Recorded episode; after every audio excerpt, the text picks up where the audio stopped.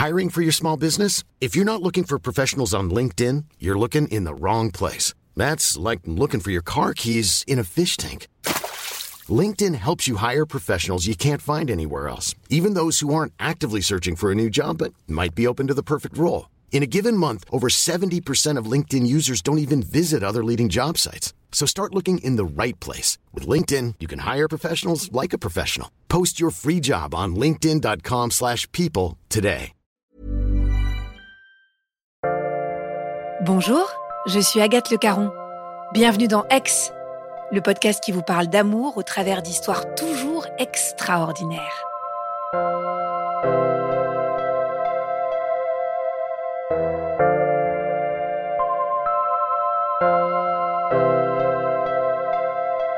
Qu'est-ce qui reste de nos amours après les ruptures, après les cassures? Qu'est-ce que ça change en nous? Est-ce qu'on continue à être nourri de cet amour? Noémie vous le dirait très bien. Quand l'amour est trop fort, l'amour ne meurt pas.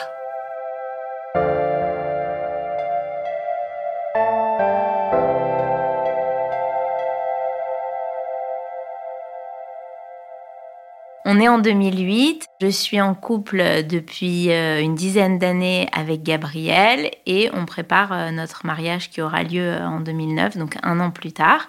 J'ai connu Gabriel quand j'avais 16 ans. On était au lycée ensemble à Carnot. On sort ensemble. Donc j'étais une des plus jeunes de mes amies à être en couple si tôt. Et j'avais eu quelques petits copains, mais rien de très sérieux. Et donc notre histoire dure, dure, dure jusqu'au moment où on décide de se marier. On habite euh, ensemble à la Bastille. On a une relation qui est quand même assez conflictuelle.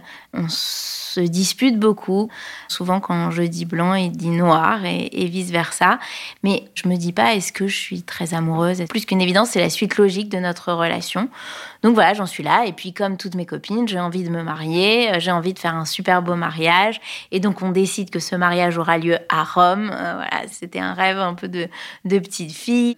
Je voulais que ma robe de mariée soit très différente. Je voulais que, surtout que mon mari puisse se dire que ma robe était différente des autres robes de mariée. Et donc, j'ai choisi une robe rose poudre avec des mots brodés sur la robe qui parlaient de notre couple.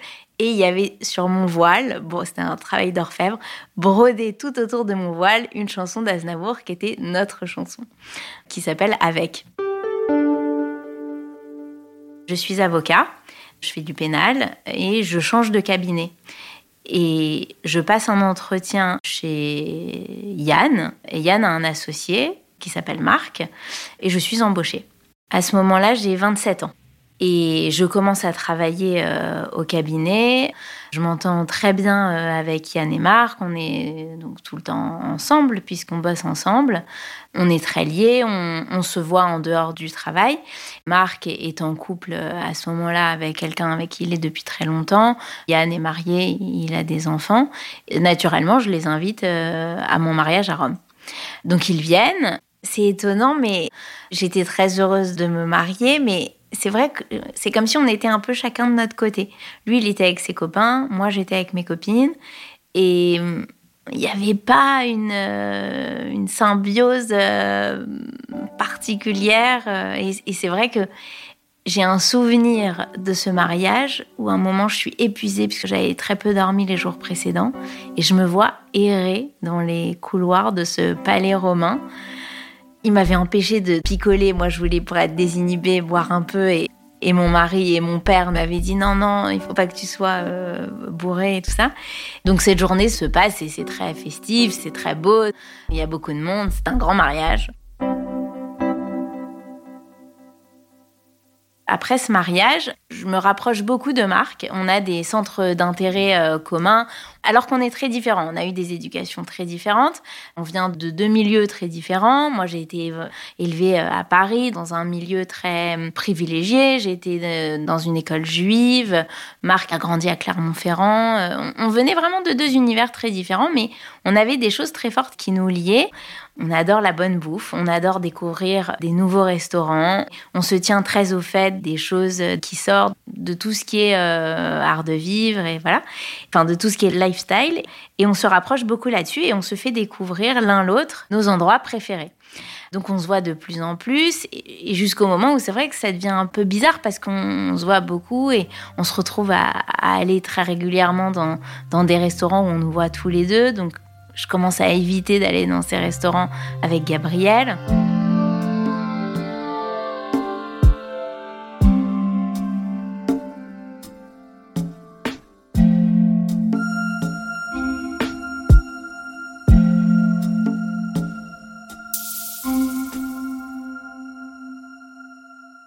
Un an après le mariage. Le mariage avait lieu le 2 août 2009 et le 27 juillet 2010, euh, c'est l'anniversaire de Marc.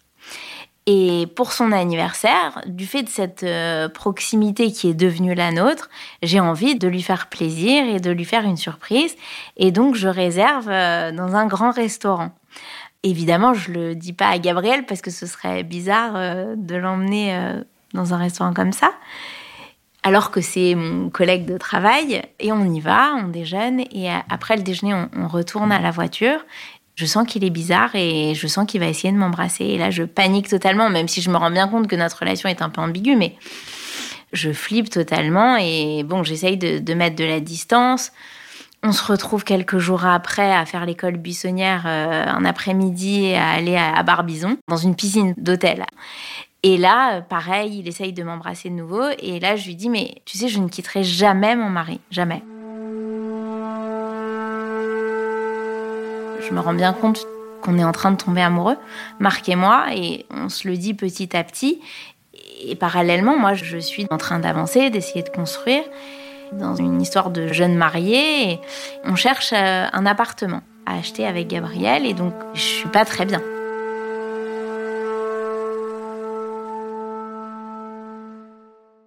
Après Barbizon, on se retrouve un jour au cabinet. Donc il y a personne puisque c'est fin juillet. Yann est parti en, en vacances. J'ai pas de souvenir précis, mais je me souviens que ça avait lieu dans mon bureau. On s'embrasse. On s'embrasse timidement et c'était vraiment la veille de nos départs en vacances respectifs d'été. Et donc moi, je, partais au Vietnam avec euh, Gabriel et, un couple d'amis. Lui allait euh, dans les Alpes, je crois. Je sentais que j'étais amoureuse quand on s'est embrassé la première fois, mais honnêtement, je pensais pas que ça allait continuer. Je me suis dit, bon, on va mettre un terme, et puis à l'été, et, quand on va revenir euh, à la rentrée, ce sera totalement différent. Et en fait, je me rends compte quand on est chacun euh, en vacances que qu'on se manque et on commence à s'écrire. On s'écrit des mails régulièrement, donc avec le décalage horaire, je les lis euh, la nuit. Il me répond. Évidemment, Gabriel ne sait rien de tout ça et je me cache. Je me mets à lire un livre qui parle d'une histoire d'amour épistolaire. Et à ce moment-là, je le dis à Marc. Et Marc l'achète, le lit en même temps que moi.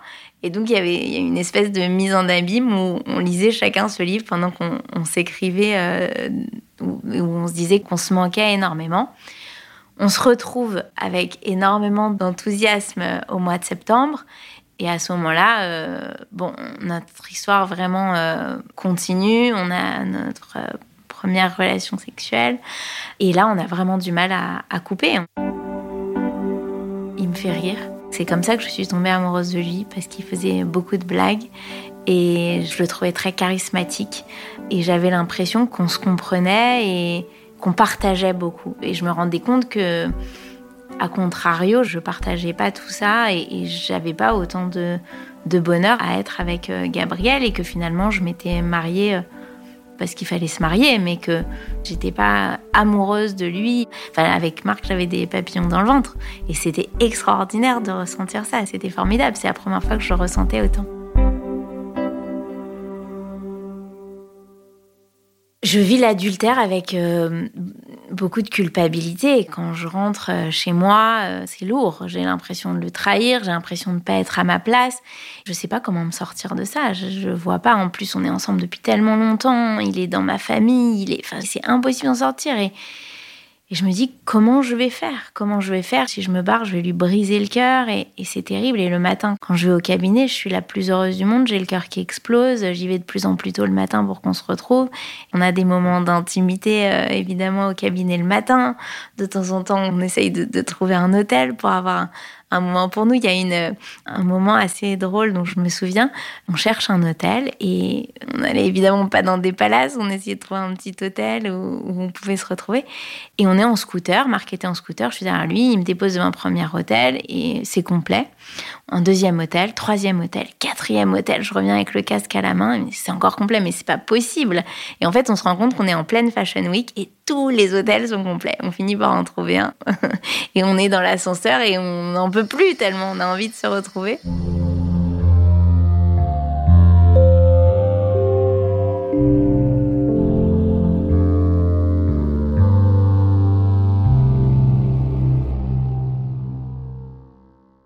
Et donc arrive euh, ce jour où je signe euh, cet appartement que je dois acheter euh, avec Gabriel. Et, donc là, je me dis, voilà, j'ai sept jours pour me rétracter parce qu'on est mariés et je ne vais pas commencer comme ça à avoir des choses en commun, à faire un enfant ensuite. Et il faut couper avant qu'il ne se passe quoi que ce soit de plus engageant, matériellement. Et là, je le dis à ma sœur je me souviens que j'étais très stressée de lui dire, j'avais peur qu'elle me juge. Et je lui dis, écoute, voilà ce qui se passe. Euh, je suis amoureuse de Marc. Ça fait euh, quelques mois que ça dure. C'est depuis avant l'été. Là, on est au mois de, au mois de novembre. Et je ne sais pas comment m'en sortir, mais je ne peux pas continuer comme ça. Et je lui fais me promettre qu'elle ne le dira à personne. Et deux, trois jours après, on est à la campagne, dans notre maison familiale, je me dispute avec euh, Gabriel, je me mets à pleurer, je monte dans ma chambre et mon beau-frère, le mari de ma sœur, monte et euh, je comprends qu'elle lui a tout dit. Et il me juge pas du tout et euh, il me dit écoute, tu vas faire les choses dans l'ordre. D'abord, tu vas te désister de cet appartement, te rétracter et ensuite tu vas décider de ce que tu fais avec Gabriel. Ça m'a beaucoup soulagée parce que j'avais confiance en lui. Et puis j'avais l'impression de plus être seule dans, dans ma merde. Je demande à mon père qu'on se voit et je lui dis voilà, pour le coup, je dis pas du tout à mon père que je trompe Gabriel, mais je lui dis écoute, ça va pas, je sens que je suis pas assez amoureuse, je veux pas continuer dans ce mariage et donc je vais me poser les bonnes questions, mais d'abord il faut que je me rétracte de, cette vente. Et donc on envoie le recommander, je rentre chez moi et je dis à Gabriel écoute, il faut que je te parle, ça va pas, j'ai des doutes sur mes sentiments, on va en discuter, mais je je suis pas bien, je suis plus à l'aise dans notre relation, on s'entend pas, j'ai des doutes sur mon amour et euh, on n'achète plus cet appartement. Il tombe de sa chaise parce que bien que je pense que ça se voyait que j'étais plus dedans, quand on veut pas voir, on voit pas. Et euh, il essaye de rattraper le coup euh, par tous les moyens. Il essaye de me faire des cadeaux, il essaye de m'emmener en week-end et tout ça, mais il pouvait monter, descendre. C'était terminé pour moi.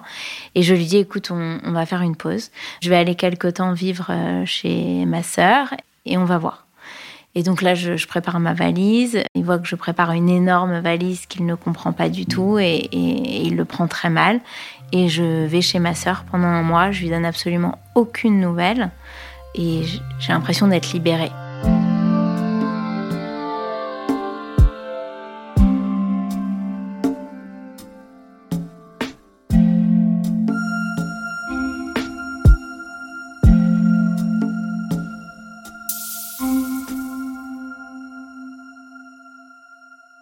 Cette liberté n'aura qu'un temps.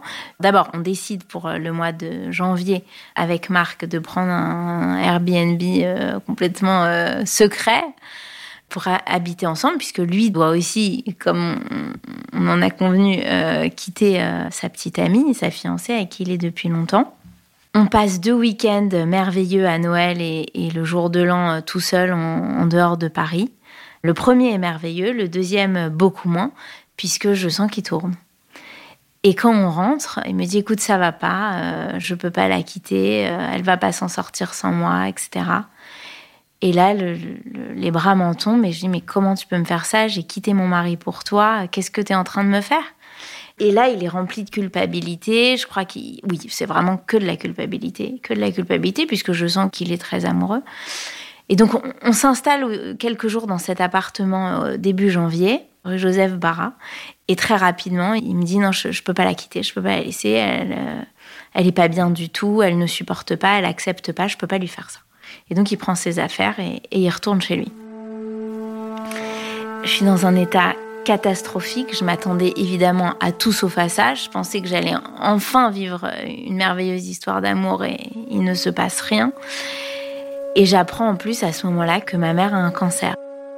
Mon monde s'écroule, je me roule par terre de désespoir. J'ai quitté Gabriel, je me retrouve toute seule, c'est l'enfer. Et puis quasiment personne n'est au courant de tout ça. Alors début janvier, il faut bien que je dise à, à Gabriel qu'on va pas du tout se remettre ensemble, bien qu'on est censé avoir fait une pause. Et donc je retourne le voir, je retourne dans notre ancien appartement, c'était très bizarre. Je me souviens qu'il met de la musique, euh, comme si on, était, on avait invité des potes à l'apéro. J'avais préparé ce que je lui disais, je lui dis écoute c'est la marmite euh, qui a explosé, on s'entendait pas, je suis pas heureuse et, définitivement euh, on va se séparer. Je lui rends ma bague de fiançailles, voilà, et on se sépare. Il m'en veut énormément. Il me demande si j'ai quelqu'un, je lui dis que non, et l'histoire se termine là. Moi, j'ai tout quitté, je me retrouve seule dans cet appartement. Et là, je me dis, bah, l'appartement que je devais acheter à deux avec Gabriel, je vais l'acheter toute seule. Et grâce à cet appartement, je vais me sortir de marque parce que ce qui m'a fait et d'une lâcheté terrible. Et c'est sûr que ce mec n'est pas pour moi. S'il m'a fait ça, c'est impossible. Et donc j'achète cet appartement et il voit cet achat d'appartement comme vraiment une rupture avec lui, puisque on était censé vouloir faire notre vie ensemble. Et on travaille ensemble, donc on se voit toujours. Donc c'est un cauchemar. On se dispute un jour sur deux, on s'aime un jour sur deux. C'est l'enfer. À ce moment-là, je me dis, mais en fait, j'avais rien compris. Maintenant, j'ai tout compris à la vie il faut que je récupère Gabriel. Maintenant, je sais ce qu'est l'amour, je sais pourquoi ça n'allait pas entre nous.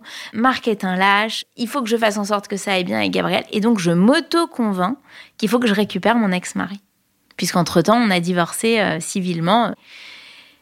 Et donc là, je me mets à vouloir le reconquérir. Et Marc le sait, d'ailleurs, puisque c'est un peu ma vengeance finalement de lui dire. Et je ne trouve rien de mieux que de me faire tatouer le nom euh, de Gabriel sur la cheville. Je le fais en hébreu. Je le cache à Marc, toutes les fois où on se revoit évidemment. J'appelle Gabriel et je lui dis, il faut que je te montre quelque chose.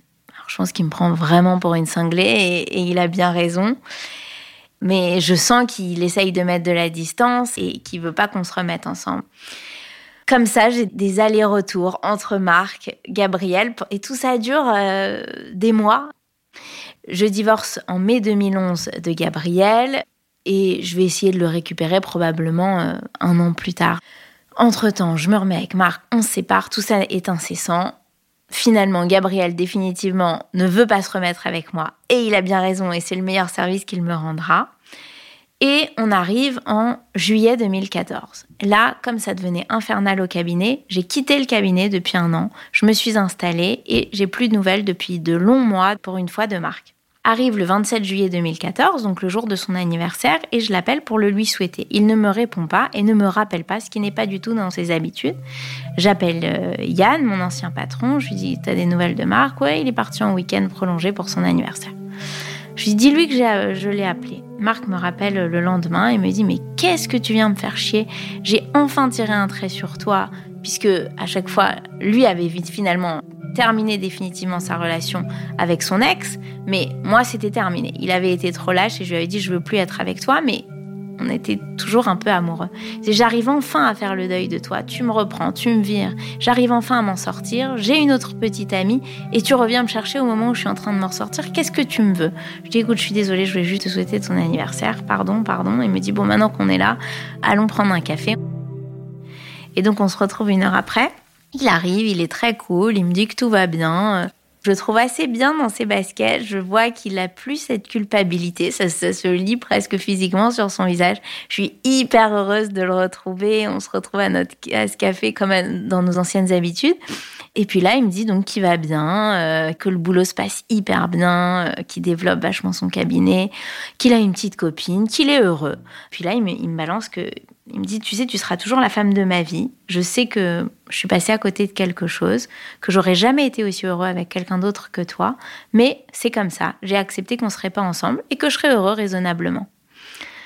Et je ressors de là, j'allais partir en vacances, je partais à New York avec une copine et on se sépare, on souhaite bonnes vacances. Et là, je me dis, je suis amoureuse de lui et personne ne m'aimera jamais autant que ce type. Personne ne voudra me rendre aussi heureuse que lui. Je pars en vacances, je pars avec lui en tête. impossible de passer à autre chose. Et au mois de septembre, j'essaye de le croiser. Je me dis, on va se croiser au palais de justice. Et On se croise pas. Une fois, je récupère ma voiture, j'étais garée euh, sur le quai des Orfèvres. Je vois sa carte de visite euh, coincée dans mon pare-brise avec un petit cœur dessiné dessus.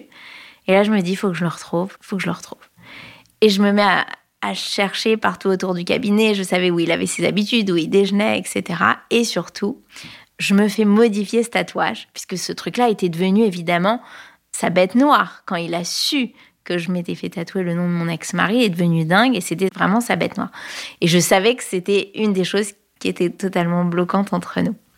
J'ai encore la cheville enroulée dans du, cellophane et je finis par tomber sur lui en bas de son cabinet.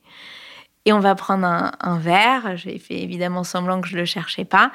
Et on se remet doucement ensemble, mais sans aucun engagement, et en se disant cette fois-ci, bon, bah alors là, on sait qu'on va pas être ensemble. Et, et en fait, euh, à force de se dire qu'on va pas être ensemble, on est de plus en plus ensemble. Et pour la première fois, vraiment, et heureux. Je sais qu'il a fait son deuil de cette relation, que c'est terminé, et que c'est un autre Marc.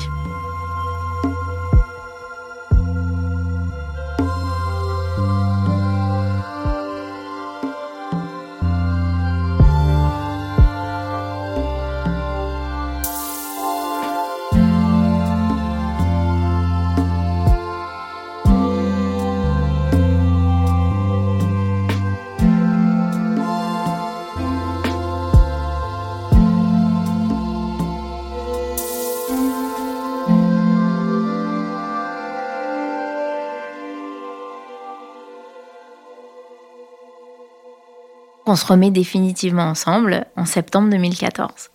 On emménage très rapidement ensemble, quelques mois après, et en avril 2015, le 1er avril 2015, je tombe enceinte de notre premier enfant. Il veut pas qu'on demande le sexe. Je respecte cette volonté qui est totalement à l'encontre de tous mes principes de vouloir tout contrôler. Et en fait, c'est génial. Et euh, j'accouche en, décembre 2015 et on aura notre fille, puis ensuite euh, Ethel, puis euh, notre garçon Adam deux ans plus tard. Entre Ethel et Adam, on décide de se marier. C'est surtout moi qui veux me marier. C'est important pour moi de pas être sa compagne, de pas être sa fiancée. Je déteste tous ces mots. J'avais envie d'être sa femme et j'avais surtout envie de porter le même nom que mes enfants. Donc lui qui était plutôt contre l'institution du mariage, on, se marie dans des circonstances exactement inverses de mon premier mariage, c'est-à-dire uniquement avec nos parents et nos frères et sœurs. À la mairie, rapidement, très simplement, avec notre fille dans les bras, et c'est génial. À l'issue de la cérémonie civile, Marc euh, a fait euh, une blague en disant Je suis le seul invité du premier mariage à avoir été euh, présent au second, puisqu'on n'avait pas d'invité, mais uniquement nos familles.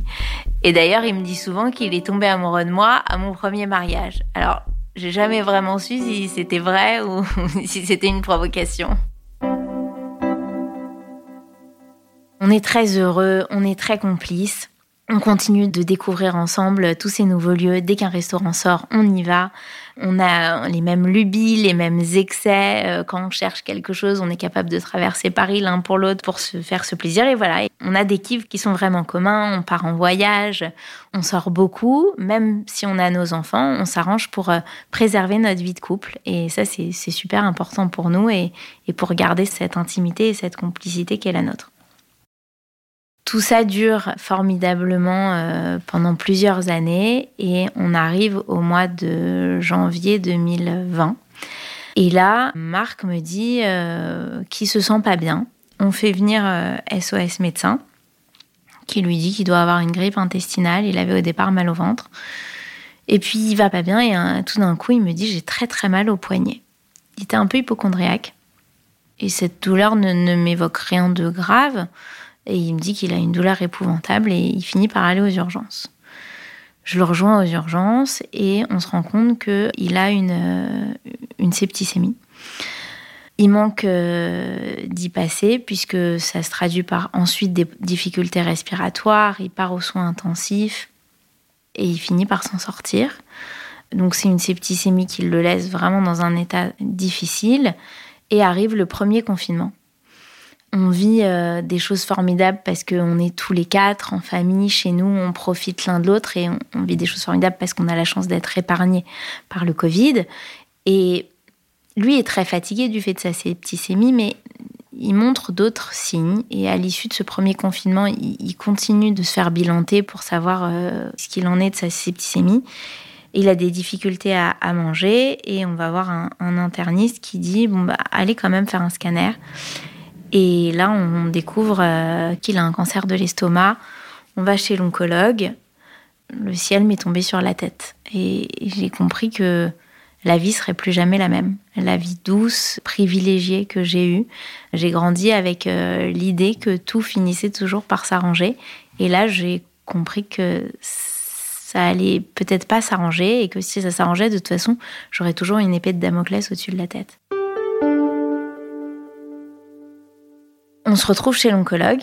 Premier rendez-vous à l'hôpital et Marc me dit écoute toi t'es contrôle fric très bien mais moi je veux savoir ce que je veux savoir donc c'est moi qui pose les questions respecte cette volonté là. Je lui promets on fait la consultation il nous explique le traitement etc. Et à un moment il, demande à Marc justement d'aller faire une prise de sang avec les infirmières dans le bureau d'à côté et je reste seule dans le bureau de l'oncologue. Et je ne peux pas m'empêcher de lui poser ces questions que Marc m'avait interdit de lui poser. Et je comprends que il ne va pas guérir, qu'il ne peut pas guérir et qu'il est condamné parce que son cancer est trop avancé. Et je comprends à travers les réponses de l'oncologue que ça peut aller très vite, que dans tous les cas, il lui reste quelques années à vivre au plus, mais qu'il peut peut-être lui rester que quelques mois ou quelques semaines. Et donc je suis dans ce bureau, il va revenir cinq minutes après, je veux respecter sa volonté, donc il est impensable que je lui révèle cette information. Je vais promettre à l'oncologue de ne pas lui dire, sauf si Marc venait à lui poser la question droit dans les yeux. Il me le promet. Marc revient. Il me dit, tu lui as posé des questions. Je dis, qu'est-ce que on en savait suffisamment, non Tu penses pas? Et on rentre à la maison.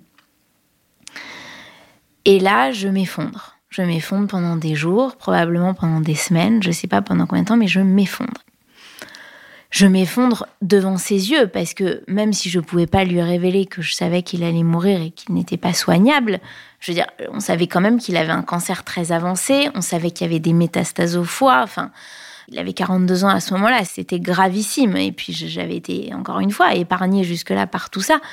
Donc c'était un drame dans ma vie, c'était un choc, vraiment, la révélation de cette maladie était un traumatisme et savoir qu'il n'allait pas s'en sortir était un deuxième choc. Donc je m'effondre alors que lui est digne. Il accepte, il dit qu'il va se battre. Tout de suite, je prends rendez-vous avec euh, une psychologue qui fait de l'EMDR. Le MDR, c'est une thérapie très concrète pour faire en sorte que le cerveau digère un traumatisme qu'il ne digérerait pas. Et lui, plutôt que d'aller voir un psy, décide, et ça lui ressemblait tout à fait, il cherche un coach pour sportifs de haut niveau. Et il décide de se faire coacher comme un vrai sportif qui part à la guerre, quoi. Il faut qu'il gagne la, la bataille. Et donc moi, je suis effondrée. Lui est il se plaint pas, il dit qu'il faut s'accrocher et j'ai honte d'être dans cet état-là devant lui. Et je lui dis écoute, laisse-moi digérer, ce qui était étonnant de dire ça, passer un cancer gastrique, je vais digérer cette information, laisse-moi le temps de la digérer et je te promets qu'une fois que je l'aurai digérée, je serai courageuse. Et c'est d'autant plus difficile que Marc me demande une chose, il me dit je veux que personne ne soit au courant de ma maladie d'abord par rapport à son boulot. Il est avocat et il considère que c'est mourir euh, que de le dire, mourir professionnellement. Et surtout, il veut pas que les gens le voient d'un œil différent. Il veut pas qu'on le voit comme un malade. Et donc je le dis à personne. Seuls nos parents euh, et nos familles sont au courant. Et je vis ça toute seule. Mais c'est terrible parce que je suis très seule dans mon drame. Et par ailleurs, ça m'a donné beaucoup de force parce que j'étais obligée de tenir debout, j'étais obligée de sourire, j'étais obligée d'aller de l'avant, j'étais obligée d'être courageuse, j'avais pas le choix. Et tout d'un coup, je me mets à, me relever, à relever la tête et à me dire, bah ça y est, voilà, il faut y aller, il faut l'aider. Je suis sa femme, j'ai deux petits enfants et il faut que ça aille et je vais me battre avec lui, même si je connais l'issue.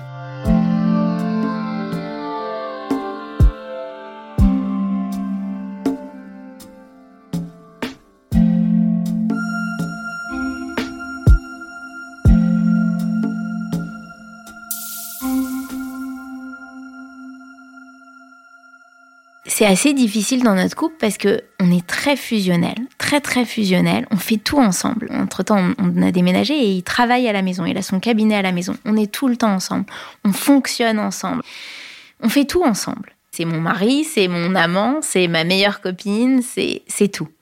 Et on n'a aucun secret l'un pour l'autre, sauf celui-ci. Donc c'est difficile, mais d'un autre côté, c'est tellement une évidence que je ne dois pas lui dire que c'est le respect que je lui dois. Donc je lui dis rien, on traverse tout ça ensemble, les traitements, et puis il y a nos enfants qu'il faut malgré tout essayer de ménager, à qui on veut dire la vérité, puisque je comprends qu'il faut dire la vérité aux enfants avec des mots qui sont adaptés évidemment. Et puis ils voient leur père, ils le voient avec euh, la chigno qui termine euh, par une gourde à la maison, l'un des infirmières qui vient, ils le voient euh, maigrir, ils le voient changer. Le soir, en m'endormant, je peux pas m'empêcher de penser qu'il va mourir. Je me surprends à certaines nuits à, réfléchir à son oraison funèbre et je me prépare à sa mort. Et je commence mon deuil, en fait, alors qu'il est à côté de moi et qu'il est vivant. Le premier traitement marche pas. On commence le deuxième traitement. On voit que probablement ça marche pas puisqu'il il réagit assez mal, que ça se dégrade. Et à l'issue du deuxième traitement, lorsqu'on va voir l'oncologue, il me dit bon cette fois-ci, je vais lui poser la question, je vais lui demander si je dois préparer mes affaires. Et il lui demande, et l'oncologue lui dit euh, on va faire un troisième traitement, un dernier traitement, traitement de la dernière chance. Et si ça marche pas, oui, il vous reste pas beaucoup à vivre. Et, oui, effectivement, il, faut penser à vous préparer. Et le troisième traitement marche pas davantage et surtout son état se dégrade très très rapidement. Donc pour euh, resituer les choses, on a appris qu'il avait un cancer fin mai début juin et là on est euh, à la fin du deuxième traitement au mois de novembre. Pendant toute cette maladie, toute cette période de traitement, on, sort évidemment peu parce qu'il est malade, parce qu'on est euh, en période de confinement, mais on a toujours cette complicité extraordinaire on se réfugie dans d'autres choses. Il lit beaucoup, il lit énormément, il découvre Alexandre Dumas. Il lisait au départ des romans policiers et, il va découvrir une autre littérature qui le passionne. Et Marc, pour pas penser à sa maladie, la seule chose qui lui fait vraiment du bien, vraiment pour qui s'évade et qui pense à rien, on regarde des émissions, on regarde Le meilleur euh, pâtissier, on regarde l'émission sur euh, les gens qui achètent des appartements, on regarde L'amour est dans le pré, toutes ces émissions très simples qui le divertissent, grâce auxquelles il essaye d'oublier tout ce qui lui arrive. Et un soir, on regarde la télé tous les deux et euh, dans une émission, il y a quelqu'un qui cite une phrase de Romain Gary. Et à ce moment-là, j'ai un flash et je me dis, cette phrase, c'est hallucinant qu'on ait écouté cette phrase ensemble. Et cette phrase-là, je devrais l'inscrire sur la tombe de Marc. Et je voulais être sûre de bien la noter. Ce moment était dingue et je demande à Marc, je dis, mais t'as entendu cette phrase Redis-la moi. Et cette phrase, c'était L'humour est une déclaration de dignité, la preuve de la supériorité de l'homme sur ce qui lui arrive. Et c'était tellement Marc, parce que Marc, donc, qui avait beaucoup d'humour, je dis que c'était comme ça que j'étais tombée amoureuse de lui. Il avait de l'humour surtout, y compris sur sa maladie et y compris sur le fait que peut-être il allait mourir, parce que lui ne savait pas qu'il allait mourir, mais il savait qu'il était très mal embarqué et que il y avait peu de chances que le traitement marche, mais que s'il marchait, il guérirait. Il a jamais perdu son humour, il a jamais perdu sa joie de vivre, parce qu'il disait que chaque jour qu'il avait vécu, les 43 ans qu'il a vécu, étaient des jours heureux, qu'il ne regrettait absolument aucun de ces jours-là et qu'il préférait ça plutôt que de vivre moyennement 80 ou 90 ans. Les traitements ne fonctionnent pas et le 10 décembre, il m'appelle et il met à me raconter n'importe quoi. Donc je me demandais si là encore il ne faisait pas preuve d'humour. Et là on se rend compte qu'il euh, a des métastases au cerveau, donc on a passé encore un cap et ça se dégrade très très très très vite. Il est hospitalisé, il fait des allers-retours incessants entre la maison et l'hôpital et on sent vraiment que voilà c'est la fin et on finit par euh, arrêter les traitements. Et il me demande une chose, il me dit je veux pas mourir à l'hôpital, je veux mourir à la maison. On organise son retour à la maison et là, il va se passer 15 jours. Et il appelle chacun de ses amis pour leur euh, dire, alors qu'il s'ignorait totalement qu'il était malade et qu'il va mourir. Et il a beaucoup d'amis qui ne vivent pas à Paris, puisqu'il vient de, Clermont-Ferrand, et ils sont à Clermont ou ailleurs. Et ils viennent tous. Et ils viennent tous lui dire au revoir euh, à la maison. C'est évidemment une scène qui est extrêmement émouvante et les, gens défilent un peu pendant ces 15 jours pour lui dire au revoir, pour lui dire qu'il l'aime et lui aussi veut dire à certaines personnes qu'il les aime. Et il va aussi manifester cette volonté de se faire enterrer par un rabbin. Marc n'est pas juif, mais il disait qu'il se sentait juif par ses enfants. Et il a un père juif, une mère qui est catholique. Et lui, alors que ses parents, du fait de cette religion différente, ont décidé de ne rien transmettre à leurs enfants, lui, au contraire, avait envie qu'on transmette, c'était mon souhait aussi, évidemment, de transmettre ma religion à nos enfants. Et puis, par ailleurs, à l'issue de la septicémie, il était très superstitieux, donc il, avait fait deux vœux. Il m'avait dit, je voudrais qu'on fasse tous les vendredis le, le dîner de Shabbat et j'arrête de manger du porc. Moi, je lui avais jamais rien demandé de tel, je l'aimais comme il était. Et à la veille de sa mort, il manifeste le souhait de voir euh, Delphine Orviller, notre euh, rabbine et amie. Et Delphine vient le voir et il lui explique euh, pourquoi il se sent juif. Il lui raconte, il lui parle de sa grand-mère juive qui s'appelait Zelda et qui est la voisine de tombe de mon grand-père maternel et qui voudrait être enterrée à côté de sa grand-mère et qu'elle l'enterre. Et là, il va dire à Delphine la chose suivante, il va lui dire, je te préviens, hein, pour mon discours d'enterrement, t'envoies du pâté. Tu me fais pas de la merde comme t'as fait pour Simone Veil. Et donc Delphine se marre, lui parle de la façon dont, il vit ce judaïsme qui n'est pas le sien à l'origine. Et le lendemain, Delphine nous rappelle et elle nous dit, je voudrais vous proposer une chose. Je voudrais qu'on organise une cérémonie pour convertir Marc et qu'il devienne juif avant de mourir. Et donc Marc est extrêmement ému par cette proposition, qu'il accepte et on a cette cérémonie euh, évidemment très particulière avec euh, nos familles. Et ensuite, ça se dégrade et, il tombe dans le coma. Et à ce moment-là, je dois dire aux enfants qu'il est dans le coma. Ils reviennent un soir de l'école et je dois leur expliquer ce qu'est le coma, que leur père euh, dort et qu'il ne se réveillera plus. Je vois qui, surtout ma fille qui a 5 ans à ce moment-là, qui a une forte réaction.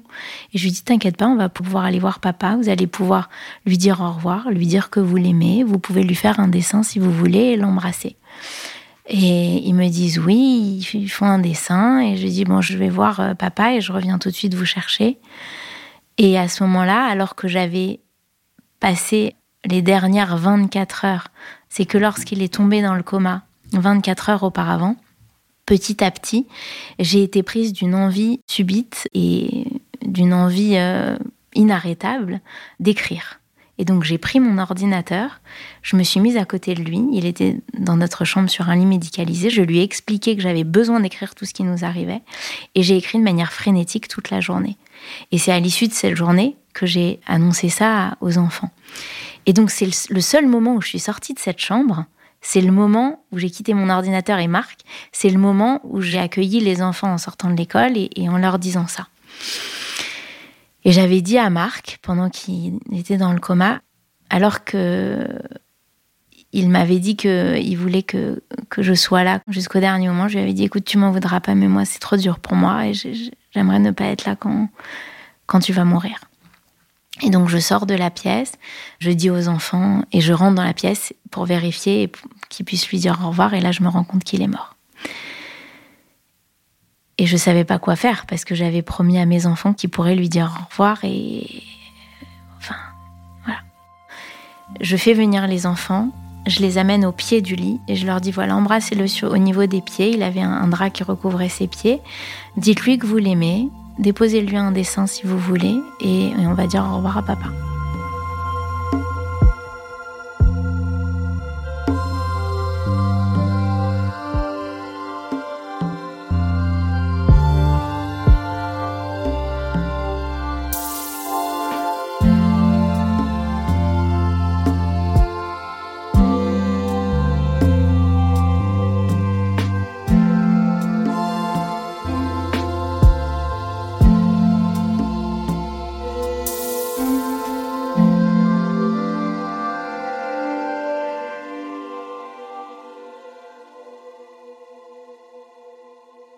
J'avais demandé conseil à une psychologue, puisque mon obsession était de faire le mieux possible avec les enfants.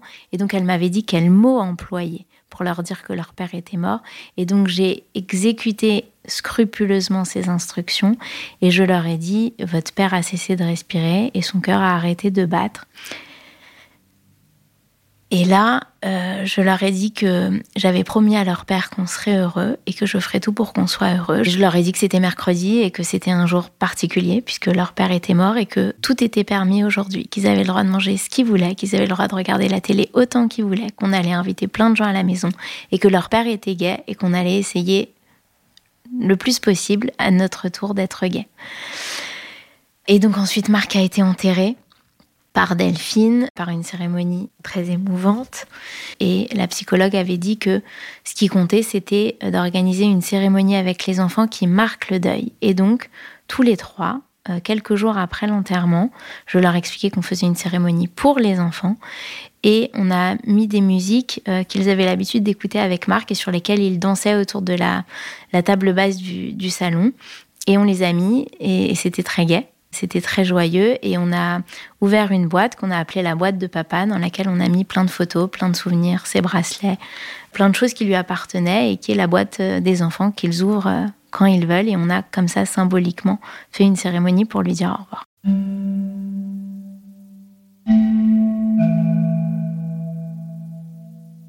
Depuis la mort de Marc, j'ai beaucoup, beaucoup appris sur qui j'étais et ce qu'il fallait que je fasse pour euh, bien aller. J'ai continué de voir cette psy qui m'avait fait travailler pendant la maladie sur mes ressources et j'ai continué à travailler avec elle sur mes traumatismes, l'annonce de la maladie, la mort, etc. Et j'ai aussi été voir euh, une hypnothérapeute qui m'a beaucoup aidée. Pendant la première séance d'hypnose, je me suis retrouvée dans un état d'hypnose ou de somnolence, c'est comme ça que je l'ai ressenti. Donc en, train de dormir à moitié et, je me suis vue dans les bras de Marc. C'était comme un lieu sûr en fait. J'étais là, dormant à moitié, avec les larmes qui coulaient de, bonheur et d'émotion puisque je retrouvais Marc pendant cette séance d'hypnose. Ça m'a fait beaucoup de bien. J'ai traversé différentes étapes et je me suis rendu compte qu'à chaque étape, j'apprenais sur moi-même, que j'allais de mieux en mieux et que j'avais cette volonté qu'il m'avait léguée finalement, puisque c'est lui qui m'a appris à être heureuse, c'est lui qui m'a transmis sa joie de vivre. Voilà, je suis ancrée dans la vie et j'ai envie d'aller bien et j'ai envie de tout faire pour lui, pour que mes enfants aillent bien. Alors, euh, chaque jour qui passe est une petite victoire et je ne sais pas comment ils seront et on forme tous les trois une équipe.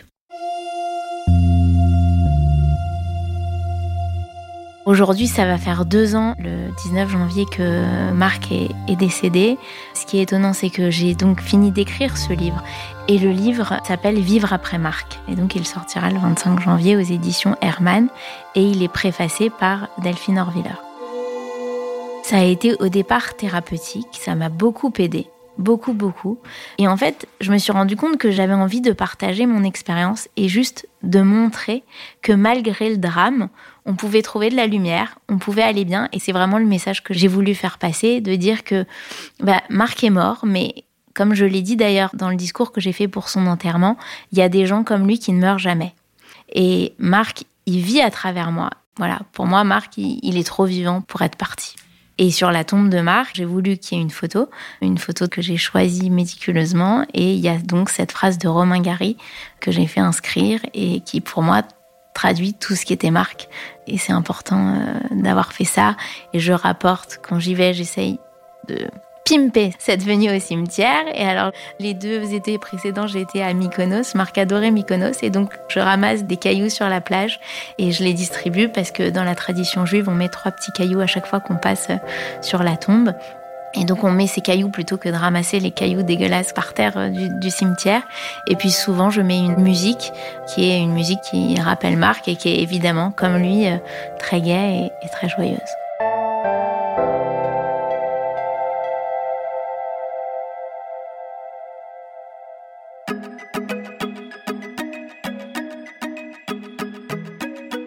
Merci à Clémentine Delagrange qui a réalisé cet épisode, à Isabelle Field qui l'a monté et à Alexandre Ferreira qui l'a mis en musique. Si vous l'avez aimé, surtout n'oubliez pas, mettez-nous des étoiles et des commentaires. Merci beaucoup.